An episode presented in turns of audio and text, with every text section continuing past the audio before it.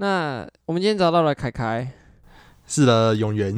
好，也通常没有人叫我永元，没关系。我我不然我就叫你永元好了。好，你就叫我永元，没关系啊。好，就是我们今天找到这个凯凯是一个非常很特别的一个同学，我觉得他是一个令我蛮觉得真的还蛮厉害的，因为他他像我们刚刚有提到，他对地理是非常的热爱。那我第一个认为他很了不起一个点，就是他知道全世界每个国家的首都。呃，我觉得就是可能就是看一看就自然习惯的这一种感觉。我觉得这很了不起，习惯。所以就是你看一看，你会自己去，比如说有一些地球仪上面看起来很小的国家，你也是会自己去查吗？还是怎样？嗯，很小的国家我也会去查。呃，就是因为很小的国家。我都会去查，就我也大概知道那那一国里面的大概它的一些概况啦，就是我还可以讲一讲一讲一下它的特色，不然不然你要来现场验证看看吗？可以啊，我找个国家看看，我要找那种，哎、欸，怎么说？因为就是你那种奇奇怪怪大家都不会听过的国家，你都会知道吗？了解了解，现场试验中，现场试验，等我一下，呃，查德。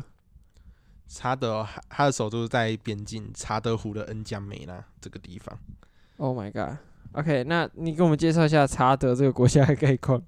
呃，我我记得查德曾经好像一度一度有被说是什么全世界人均寿命好像最最低的国家。那它基本上其实国家就是饱受内战。它是法，它以前是法国殖民地，就是法属。那它境内有个湖叫查德湖，它好像是非洲最。第二大的湖泊，我有点忘了第一个是哪，第一大是哪一个？反正就是这个国家其实就是很悲剧，就是因为它又饱受战乱，然后它的查德湖面积又一直缩小，所以导致它现在国。Oh my god！OK，我我们再试试另一个哦。好好好，看一下我看一下，刚好像讲太久。不会，这个是一个国家吗？新克里多尼亚。新克里多尼亚，我。那是那应该是法属，Okay. 我比较描述技属地的 的首府。好，那不要技属地，就是看你独立国家吗？对，带着独立国家。看看哦，盖亚那，盖亚那的首都，盖亚那很特别，就是你你知道，你看课本的时候，你都会记得说，就是拉丁美洲都是讲西班牙语，那巴西讲葡萄牙语，对地理课本都这样告诉你。可是盖亚那比较特别，它是英国殖民。那我记得它的首好像是乔治镇嘛。呃，乔治敦，那是 哦，乔治敦 哦，你为什么会知道？其实我根本不知道这个国家是什么诶、欸，我就是看地图随便找找到的。那他隔壁的邻国嘞，苏利南，苏利南更特别，它是荷兰殖民，所以你去那个地方要讲荷兰语。你为什么会知道？你为什么会知道？然后他在隔壁有个叫法属圭亚那，那我记得课本有写过，就是。因为你知道发射卫星嘛，从赤道发射，它的发射成本比较便宜，所以所以欧盟的卫星都是从哪里发射的？还好还好还好还好。好了，那稍微讲了几个国家，就可以知道凯凯是多么的厉害。过奖的，你感觉这真的很社会主义，就是感感觉就是。对啊，我感觉我真的蛮社会组，就是国三下的时候要分组的时候，全班全班都说，他说那个会去读社会组啊，哦，有陈明凯啊，还有黄茂凯啊，就是就是我我们这里这两个，我们反正就很熟，就觉得说我们比较熟。反而是有一个人，他去读社会主义，蛮让人意外的。这人就是赵根木，我要来爆料他的故事。好好好好，来来来来来，就是你知道那时候就是。我跟我跟我跟赵跟我坐在旁边，那我们原本就会讲干话。就你知道他那时候国中的时候，他有一天就就就突然拿了他家的有什么宋词一本书，然后他就来研究宋词。我就说，你怎么会对这个有兴趣？因为那时候丰富之旅就会一直聊天。那其实我们国一国二吧，偶尔就会讲一些事情，比如说。他国二的时候，那时候中共在开十九大，然后他也可以记得出十九大那七个常委到底是谁。可是我没有想说，就是毕竟他成绩非常的强，他他的他那时候在我们十一班也是可以排前十名。所以他就是那种很疏离实验班的感觉。就是如果他去考二三班，他一定躺着都会上那一种。然后就说要考社会组，然后那种我们班导是梁林宇老师，然后说梁林宇就问说，他说你到你要读什么组？他就说嗯，我考。我还在考虑中，然后我比较倾向社会组，然后，然后来你就这样，他就那个张大嘴巴，然后目瞪口呆的样子，实在非常的好笑。可惜我们要用相机把它拍下来，不然应该可以可以传。然后他就这么这么一，他就这样子去考试，是去考一班，然后就跟我做了六年。这样也这种缘分也不，冥冥之中总是有缘分的。诶，我我们不是一开始在讲在讲说捷运吗？说捷运。好，我们再拉回捷运。哦，我们话题又再度拉回捷运了。就是，其实我，我比较蛮好奇，说就是大大家就是怎么去看看待，就是大家会想做吗？我我自己对捷运就是说，因为这件事情，因为我都有去做嘛，对吧？我我我还有遇过你们，就是对啊。但是捷运对我来说是一个很棒的一个交通工具，就是说它可以缩短，大大缩短我通勤的时间。而且它会比较固定，不会说，比如你校车有时候早上可能七点二十就到，但是有时候变七点四十，你完全抓不到你到底什么时候会到啊！你在路上塞车这段时间，就是等于说你就浪费掉了嘛。可是坐捷运就是说，因为它不用在路上跟一般的车挤，它就是直接到，所以我很希望它可以赶快通车。可是就是你也知道，它轴心断了，让我超级不爽的。可是我看到很多言论说，他说台东，那你那你会不会觉得说，如果免费的话，你会想要想要就是坐公车，而不是花二十五块去打去打捷运？你要知道那个时间差很多诶、欸，了解，就是还会停站，然后对啊，你公车我回家可能要一个小时啊，捷运二十分钟就到了。就是了解了解，就是其实我我会觉得说，就是我们做这个计划，就是其实我会觉得说，就是明道中学它本身就是蛮有潜力变成就是。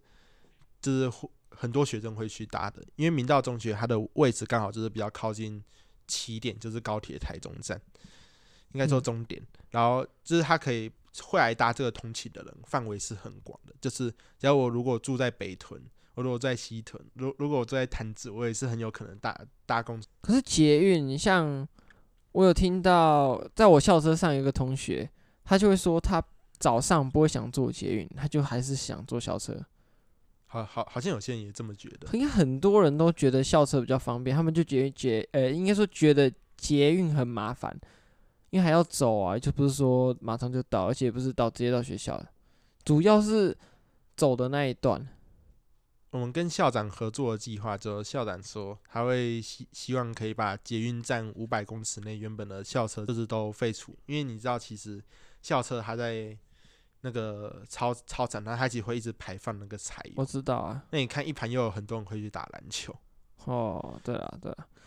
可是，哎、欸，我强烈怀疑学校对这种裁撤站点的那个决心，因为你想想看嘛，如果捷运周遭五百公尺全部砍掉，那少了多少校车站？他们就那些校车的钱呢，他们就赚不到了。应应该应该说，本身学学校跟校车，他们就只是一种付费关系。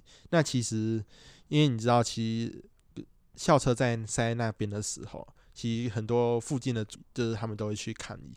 那就是学校曾有一段时间跟他们就是有关系很差，关关系很差，大概是这样。捷运这东西，等下它大概多久会好啊？你之前不是说你有一些资讯？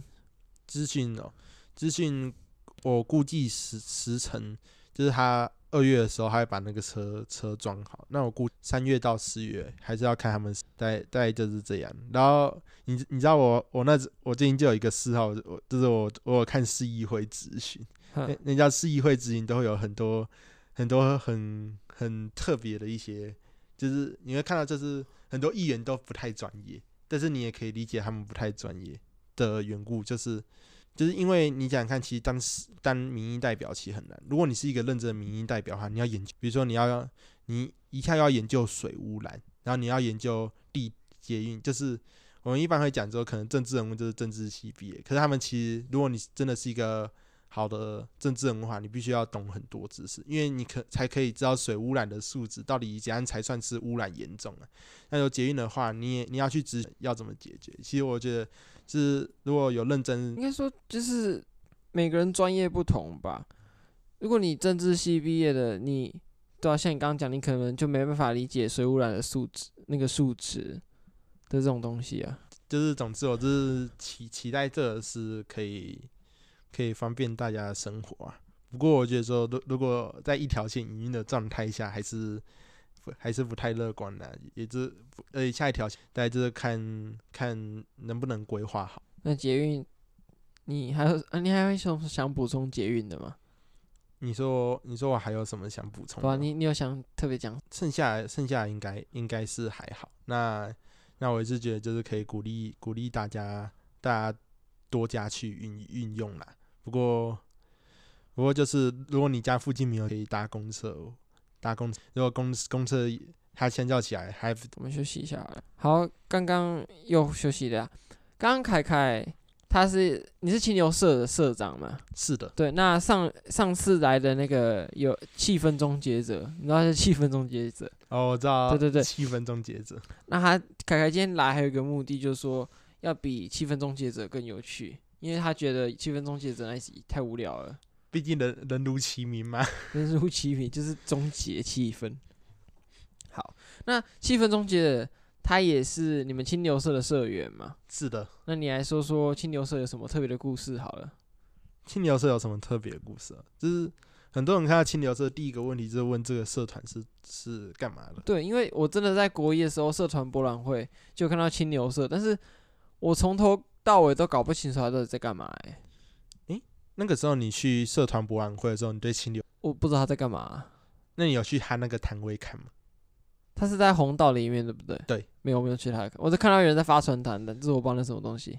了解了解，就是你可以看到那时候你去红道里面，你可以看到那这个这个街的人就是清流社比较前面的学学长，那那里面有也是我们也是人文实验班，就是三年前成员，就是我们国文老师上课提到说哦哦是上一届啊，他们他的得意门生们。对他的得意门生们，那个时候比较有一个代表性的学长，可是他可是他不是一班，叫做李宇翔。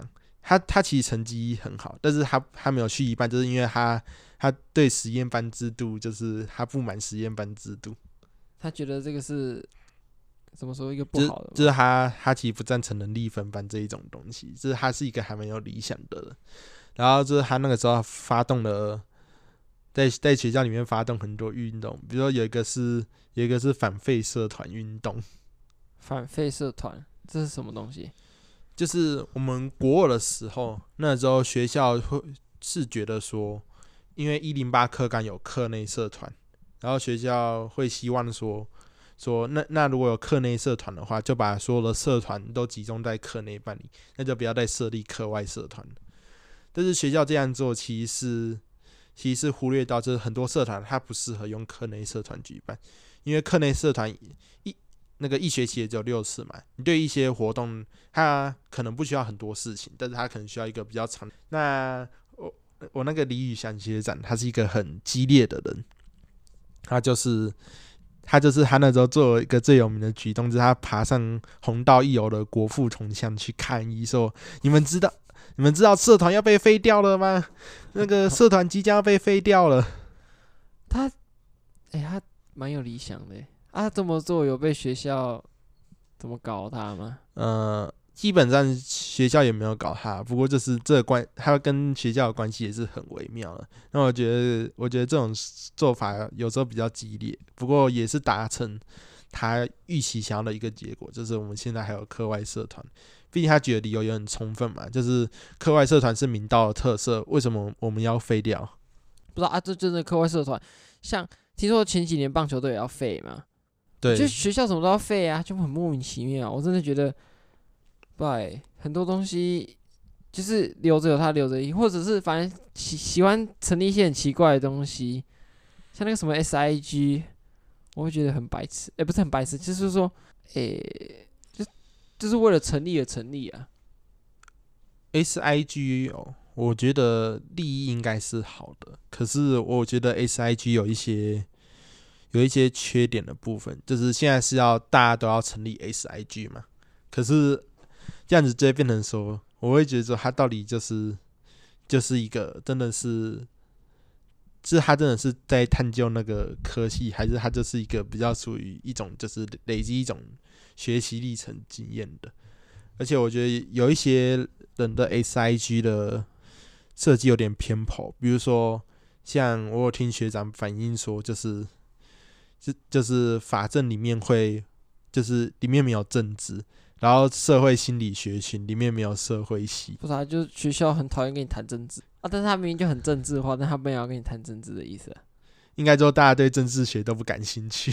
呃，没有啦，他他的那些政治，就是我其实我也不知道这 S S I G 到底在干嘛，可是就是，唉，不知道。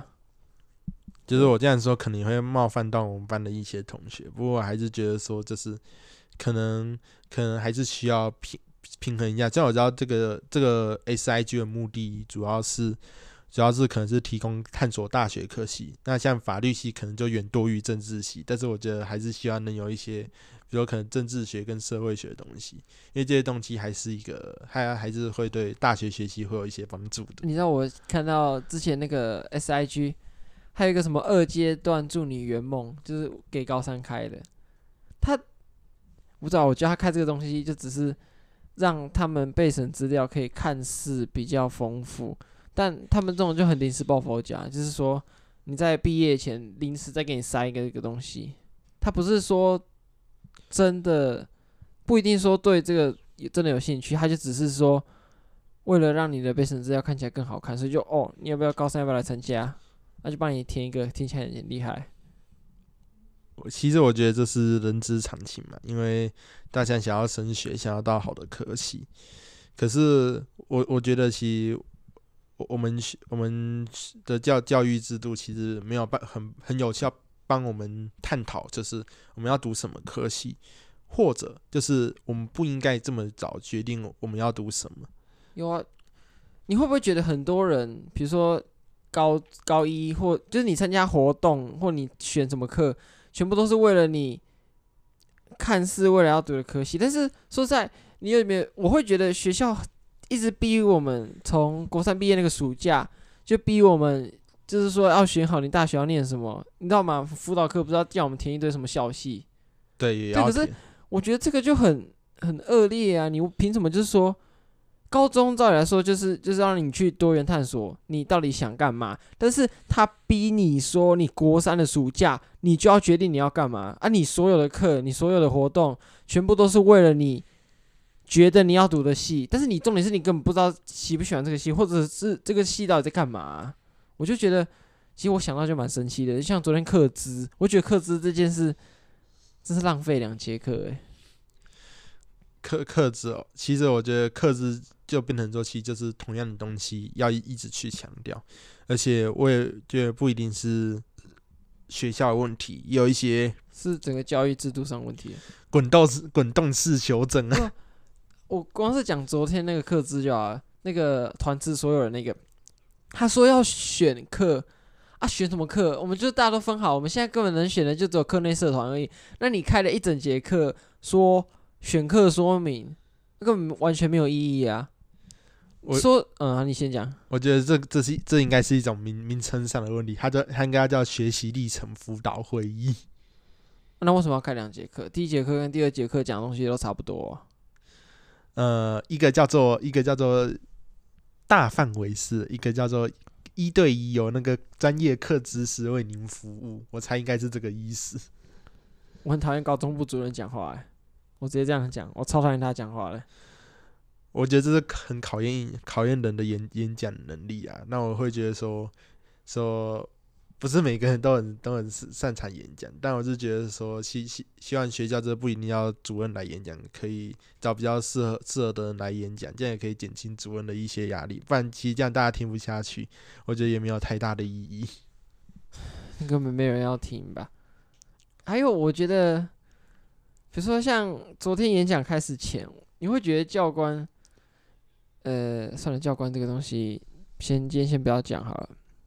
但是就是说，这种一零八课纲的东西，就是说大学端的教授一定要看到你的学习历程。他们真的我不知道啦，但是他们真的会很在乎说，你高中选的东西全部都要符合他的系吗？因为、欸、肯定也不是大学教授，我也不知道。你觉得呢？你自己觉得？我我是觉得不会啦，就是就是我会觉得说，大大学教授他们就是他们想的是说，我。我不是要录取复制品，就是就是大学教授绝对不会想录取三十个人在他的成长过程，在他的学习的东西，然后在他的思考模式，都几乎长得完全一模一样。他绝对不会想要教三十个，就是三十个复制人。他应该会希望，他也会希望说，学生能展现他的特色。毕竟，如果有不一样的思考、不一样的出身，其实是可以带带给讨论更多的状况。所以，我觉得很多时候学校教我们申请的时候，他其实没有教我们，就是如何创造自己的。的与他人的殊别性，就是那种打造自己品牌嘛。对的，就是就是你要讲说，就是你要录录取我嘛，就是因为你不录取我，你就找不到跟我一样第二个人了。如果有这种感觉，也是也也是不错。那我觉得这种感觉有有很多种，比如说，当然有固定种叫做高知识型，你对这个系的认识值在极高。比如说，我有学学长面试台大政治系，然后你知道他就跟教跟教授面面面试嘛，那教授就问他一个东西，就聊了很久。这个东西就是教授很好奇说，为什么他要去学康德哲学？什么叫康德哲学？康德是一个哲学家，那他提了一个很重要的哲学理论，理论在在哲学界里面是非常有名的。那我担心，如果讲康德哲学，可能你大略描述一下，大略描述一下。好好，我可以大大略描述，就是康德他提了三。三三个哲学上的问题，比如说我我能知道什么？哼，我我我我该怎么做？然后我能我能有什么判断？然后最最后还可以加一个叫人是什么？就是哲学在探讨，就是他在探讨人。这好深奥哦，很深奥。所以康德哲学其实也算哲学家里面数一数二难的。是算对，大概就是这样。那那如果听众有兴趣的话，我可以讲一个讲一个东西，比如说康德会教你思考你的行为。比如说我们经常会说，你你你这个行为不道德，你这个行为是有道德的人，可是判断的基准到底在哪在哪里？然后康德就提了一个理论，他说道德行为的第一个要点必必须出自义务义务。那什么叫出自义务呢？就是你的行为必须是你真心的想要去做这个事情。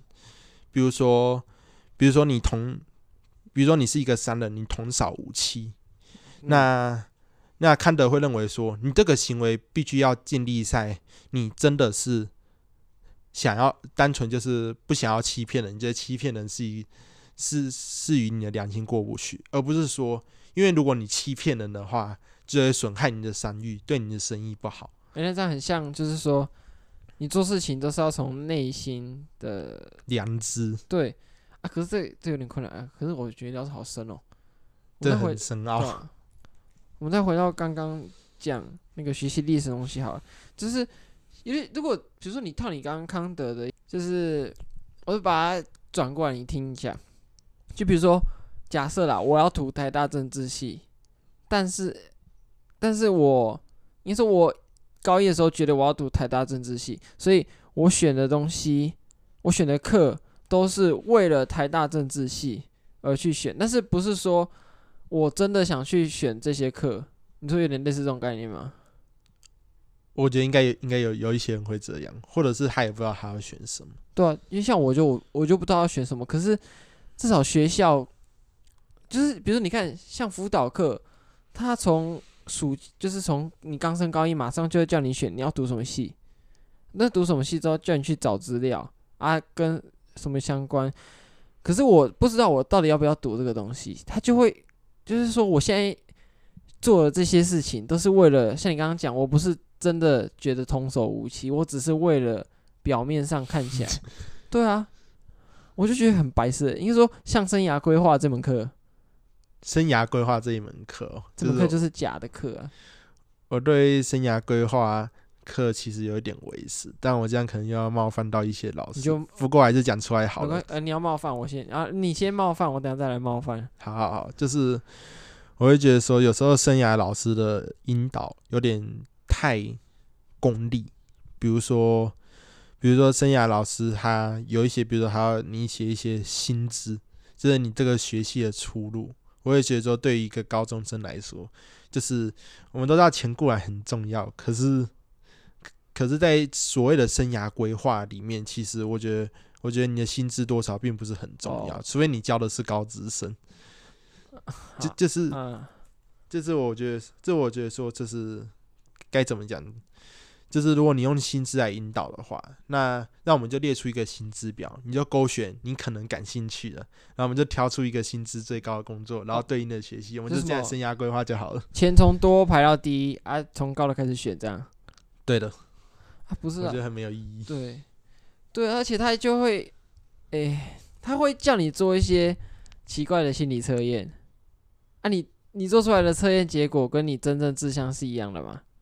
我我做做出来的结果，好，我来讲一件事情，就是其实那个测验会出现什么结果，我早就预料到了，所以我我我做的测验就是为了符合我心目中的那个结果。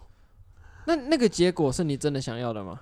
就是就是我真的我真的喜欢的，而且我知道说什么题目答什么选项，它会比较不趋近那个结果。就就是我大概知道我要我要什么了。当然我会希望出来的更符合那个结果，我就会微调一些答案，因为反正我知道它是测验的模式嘛。对啦，可是我懂你那个概念，就是说我我真的知道那个题目，就是你很好去决定说你要的结果了，对吧？可是。光是生涯规划这门课，我让我最不爽的一个点就是说，他很早很早就逼你要，嗯，未来就是已经画好一条路了，而且就只有这条路可以选。但是他同时又强调生涯规划是一个怎么说，嗯，没有一个绝对。可是他就是要叫你绝对，他自己就矛盾的。因为台湾大一叫你选系啊，对啊，美国大一不选系啊，美国是大二才开始选系。那你们，因为我昨天才。跟我爸讲了这个教改的东西，就是那个，比如说你看，像台湾教改用的都是学伴套，你有发现吗？学习历程就是想要摆脱那个考试，就是注重考试分数的这个东西嘛，这种传统上的观念。教改失败就是中国历史上任何改革失败的原因，就是你制度做了，可是你心态不改。对啊，你有发现现在的这种？升学的方式就是逼你要有所谓学习历程，就是你要去选一堆有的没的，而且你高一就要决定好，不然你选错，你大学就上不了。第二个，你还是要回到原本的学测，你考不好还是什么都没有。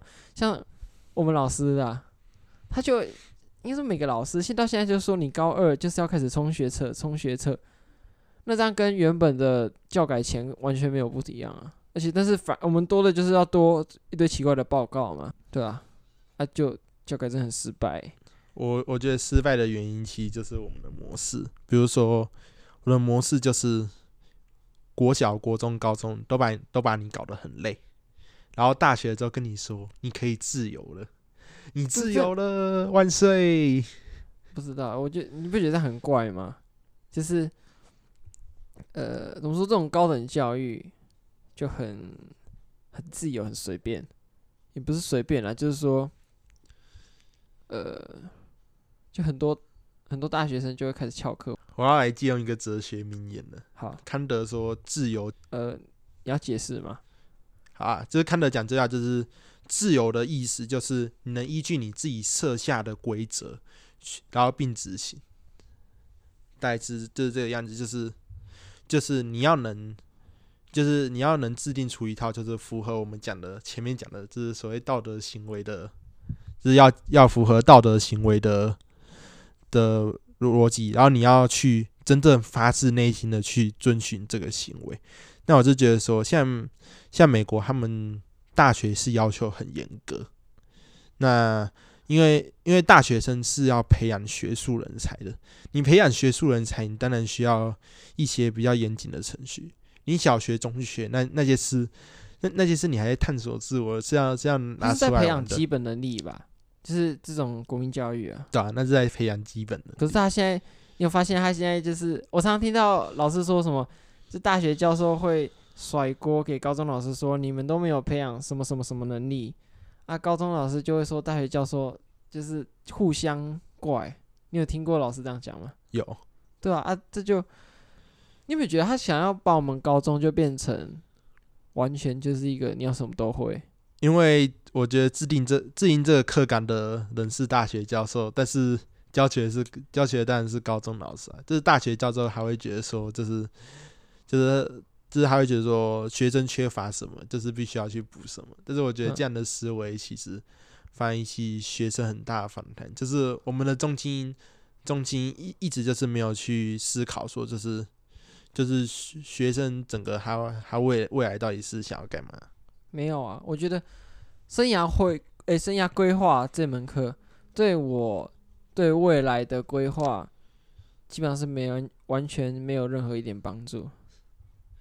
我也觉得没有没有什么太大的帮助。对啊，可是你想，嗯，光是模拟面试这件事就好了。他叫我们现在叫模拟面试，我真的觉得模拟面试哦，就是。模拟面试的话，就是我人摄影的时候就有就有模拟面试很多次。但是你们那种模拟面试跟我们现就是我们辅导课这种模拟面试是完全不一样的吗？我们我们的模拟模模拟面试应该也是差不多差不多啊，不过应该是学校老师带。就是你们是比较有系统性的，就是你们比较知道自己要干嘛。可是。他就叫我们要模拟面试，你知道他叫我们模拟面试怎样吗？你们自己去找题目，你们自己问同学。他完全没有讲到任何一些需要注意的东西，他就只是说你们就去问。哎、啊，但是第一个我们也没有去，像我啦，我没有参加过其他跟大学这种模拟面试。那在这样的情况下，就叫我去跟其他同学面试，我要怎么知道我要问什么？我要怎么知道我要怎么回答？就是完全没有概念，就是。你比如说，你就丢一本数学课本给小学生，你把高中数学课本丢给小学生，他完全不知道怎么解，叫他自己去想办法。就是我觉得这个可以用一些观点来诠释，就是其实家长们会不太喜欢申请入学制度，有个最大的原因就是它不可预测性。就是我们经常以为说大大学教授想要的东西是一样的，每一个大学教授都是一样的，这这。这是不正确，就是大学教授也是人，他们也会，他们也会有自己的喜好，喜好，当然，而且不同系有不同系的想法。像像台大的话，因为台大它是它是国内国内首届医师大学嘛，它是要培养学术人才，他就可能像我出现我刚刚讲的，就是他会希望你的你的学术知识很多，然后你要对这门学科很有热情，嗯，大概大概就是这样，所以他就会从你的背审去。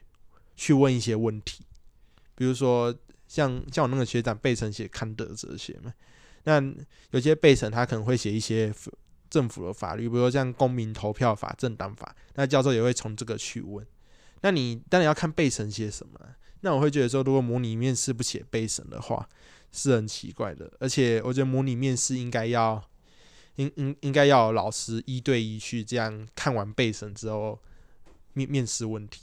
应该说就是要这样啊，可是哎、我还有一个想问的东西，就是说我们现在的备审就是学习历程嘛，那就学制的备审就是你自己做一本交过去，大学教授看这样子。可是像我们学习历程，比如说我们在面试前，嗯，教授他会把，比如说会把它全部印下来吗？这样，因为你传那么多份档案，说在我高一传的档案，可能到后来。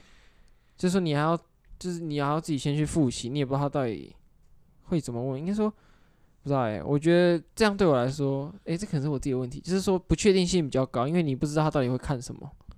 我我也搞不懂，就是就会搞不懂一一整个现在课纲的运作模式，毕竟他还在滚动式修正。哦啊、那我其实比较好奇一个问题，就是说，说大家其实。来读社会组的原因是什么？就是因为其实在社会的观念中，就是社会社社会组它的出路是相对比较受限。欸，我很不爽哎，我很不爽，大家都说社会组比较烂，怎样的？应该也不是比较烂，是它的出路在我们国家是一个很受限的，不被重视嘛。我要来从一个大格局的角度来诠释，就是我我们国家太把大大学当做职业训练所，而且而且有这个想法的正是企业老板，例如。例例如台台积电有一个这有一个台积电的董事长说，台湾读台湾的理工博士实在太少，学生应该多念理工科，这是一个很典型的思维。他想讲的就是，因为很多人不想读到博士，他读到硕士他就去台积电面试，导致这些台积电大厂他们也需要一些博士，博士的待遇很好，可是大家会觉得说，我读博士我要读个五读个五四年，至少四年以上，我想赶快去工作。那你台积电当然当然有方式啊，你可以叫学生来这里工作，他来这里工作一两年之后，就是他培养你去进修这样吗？对啊，就是你可以留职停薪，鼓励他去进修啊。他来工作一两年，他搞不好就看到说说，如果我去读博士的话，搞不好更好，因为博士可能是更高阶的决策者。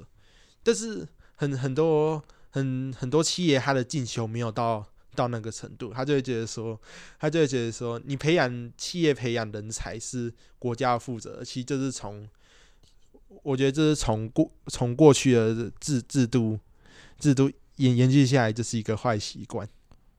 哦，职业训练所迷失，那像美国就不会，美国他们会训练人才，所以如果你是历史系、人文科系毕业的，他们会他们会反而会录用你，然后会还会教你一些公司里面一些实务的事情，因为他们会觉得说，如果读这些系毕业的人，其实他可以更理解的，更理解一些现在的局势，也就是他可能更了解一些风险评估，那还有更了解如何跟人。沟通也可以带动起一个团队里面的讨论，这是是这是你读很多技，所以就是简单来讲，就是说我们国家不重视社会人才啊，还是真的不重视，对啊，那其实我觉得像文化这部分，艺术的更不正视，就是整个等于说，比如说你假设说你要当画家，大家都会说你会饿死，或你要当音乐家你会饿死。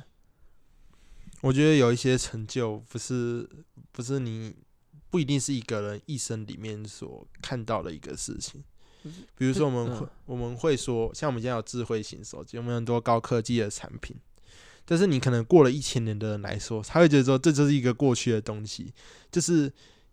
就是你怎么研发高科技产品，对他来说其实是一个没没有太大意义的事情。可是如果你写一本历史书，或者是你你思考一些哲学得到的东西，人家过了三千年还会还会说你读了这本哲学，你这本哲学实在是很让人启发。你看我们读读柏拉图哲学、亚里士多德的哲学，读到现在我们都还是会讲他的哲学。可是亚里士多德提出的那些什么自然科学，早就被人家弃如敝屣的。哦，就是都被推翻了嘛。当然。然后，其实说到这个，我其实还蛮喜欢想提到，就是你知道地理地理要学一个东西叫世界体系吗？有，就是我觉得我觉得学世界体系很奇怪，大家都搞不懂那是什么。其实我觉得世界体系讲的太难，讲一个简单的比喻就好了。世界体系其实它讲它讲表达是世界贸易分工，尤其在工业革命后，它的逻辑模式就是欧美国家是老板。亚洲国家很多开新兴工业的国家是工是佣人，然后边陲半边陲半边陲区对，嗯，边陲国家是乞丐，那化外之地就是野蛮人。现在还有化外之地吗？应该应该没有，现在应该应该只剩下一些，但世界上还是有部落社会，不过这些人已经少，已已经就是算算很少了。那我想讲的就是说，其实，其实，在东我们东亚国家，其实很像，也是台湾跟韩国，很像高级佣人。是我们自己觉得自己是高级佣人，还是他们视我们为高级佣人？我我只是我是用贸易分工的位置角度去做一个比喻，呃、比喻大概、嗯。OK，我们很像一种高级佣人的概念，就是我们可能负责代工，或者是我们做了很多。很多产业如果它有独立品牌，不过还有一些品牌还是跟欧美国家有经济有很大的联动关系。所以像欧美国家的科技大厂，它它如果今天发生了什么事情，一定一定会影响到我们。可是如果我们今天厂商厂商去大陆投资面板业，然后突然惨配，对于欧欧美国家只是被蚊子咬到的概念而已。就是以前那种。就是帝国主义殖民留下来的这种分，就是说以前他们就是殖民，到处殖民嘛，所以他们就是核心区。那到后来，我们这种被殖民的地方，就反而就变成就是半边陲嘛，半边陲区。而且我们工业革命是从欧洲嘛，而且我们之所以会成为高级佣人，跟我们的社社会文化有很大的影响影响关系，就是比如说。其一个重现实的民族，通常通常在经济表现上会很好。为什么说华人重现实呢？因为我们新年会说恭喜发财。这对啊，蛮奇怪的。全世界只有华人会这样说。你像像英英英国，你不会说 “wish you have more money”。对啦，就是华人就是有一种那种，诶、欸，用钱去定位你的的这种感觉吧。就是很很重视物质生活。那反观像其实很快乐民族，通常都不不太会重视当下。比如说像像很多太平洋岛国，或者是不丹这种高山王王国，就是对他们对他们来说，可能一些宗教会觉得说，反反正我我来世再争取就好。那或者有些是相信轮回转世，像印度，就是我这辈子永远都无法翻身嘛。那那我仰赖的就是下辈子啊。那他不会比较，这有点消极吧？对啊，有点消极。所以所以为什么中国可以发展出世界工厂，印度可以？发展不出来的话，其中一个比较重要的因素就是这个因素啦。可是那中国现在还不能算核心吧？算了吗？还不能算。哦，我觉得核核心的概念要看要看人去怎么定义。就是我觉得，我觉得对岸比较可怕是他他他，因为他凭借着人多，他可以发展出一些技术，但他国内还是有很穷的人。不过他很多技术已经可以追追上先进国家。那这倒是真的，大大概是这样。那刚讲这个世界体系的东西，我自己觉得其实课本没有讲的很细很细啦，就是略提吧。我觉得一零八课纲的社会，哎、欸，对我都想问一个问题，就是比如说你看像社会，诶、欸，社会组到高二就没有就就没有自然课，但像自然组到高二还有必修的社会课。是的。那这样，他他们这样做是为了要提升大家的这种人文素养吗？嗯，提升人文素素养绝对是绝对不会是，绝对不会是制定课纲的人第一个考虑的。之所以会这样做的设计，原因很简单，因为你既然社会老师全部都会失业，哦哦，要平衡授课时数，因为社会组的人数一定比较少，你既然社会科老师通通都要失业了。所以就课纲就还是有排社会课，就是不要让不要让这些老师导致他的授课结束太少，就必须可能要一些裁员的状况，就是大概是这样。哦哦，懂，OK。你会诶、欸，之前我们在学校那个靠背明道，我看到你在底下跟别人站社会组跟自然组。我我也不是想要刻刻意，我知道我我你写的很有算蛮有道理的，可是。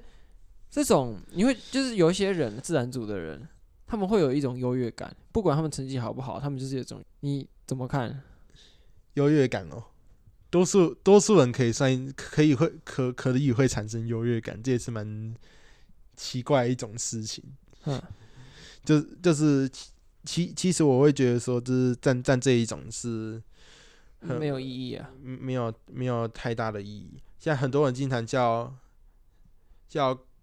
叫那个什么高职生啊，可是像像我爸，就是他也是高职体系出身啊，可是可是他他他的地位也是可以比很多很多高中毕业的人还还还，还要高啊，所以我会觉得说出社会很多时候是看个人努力，跟跟你跟你跟你读读哪里，可能过几年。对啊，我这这倒是真的，就是很多人就是会，我真的很不喜欢大家瞧不起，我会觉得。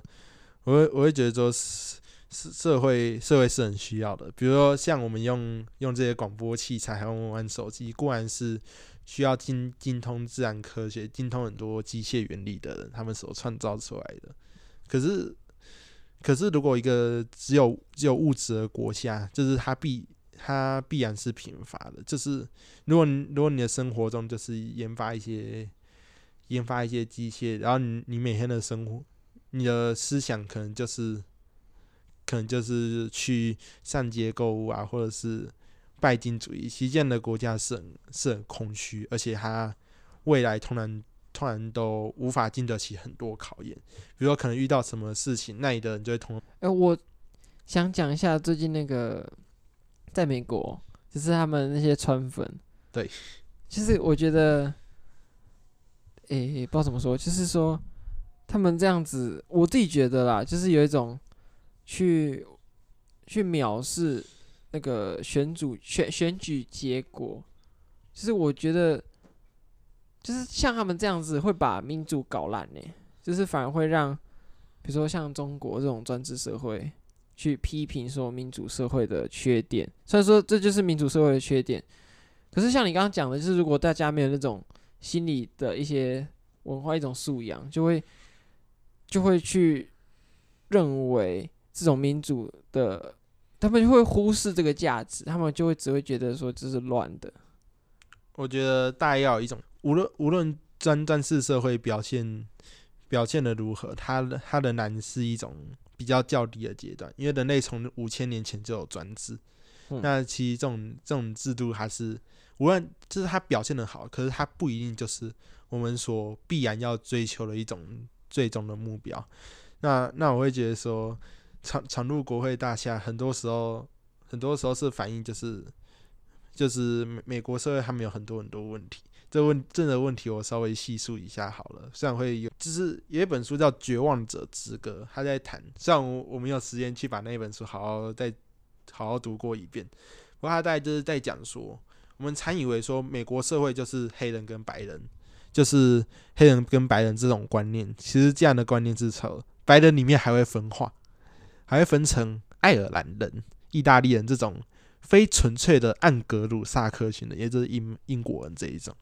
然后英国人里面，即使暗格鲁萨克逊人，他也会分成有钱的跟穷的，有钱的也会歧视穷的。但但比如说，他们的社会舆论会觉得说会。会反而说：“哦，你就是这些很穷的白人嘛，然后你就经常歧视黑人，真的是一个超没文化教养，然后又超级土包子的南方人。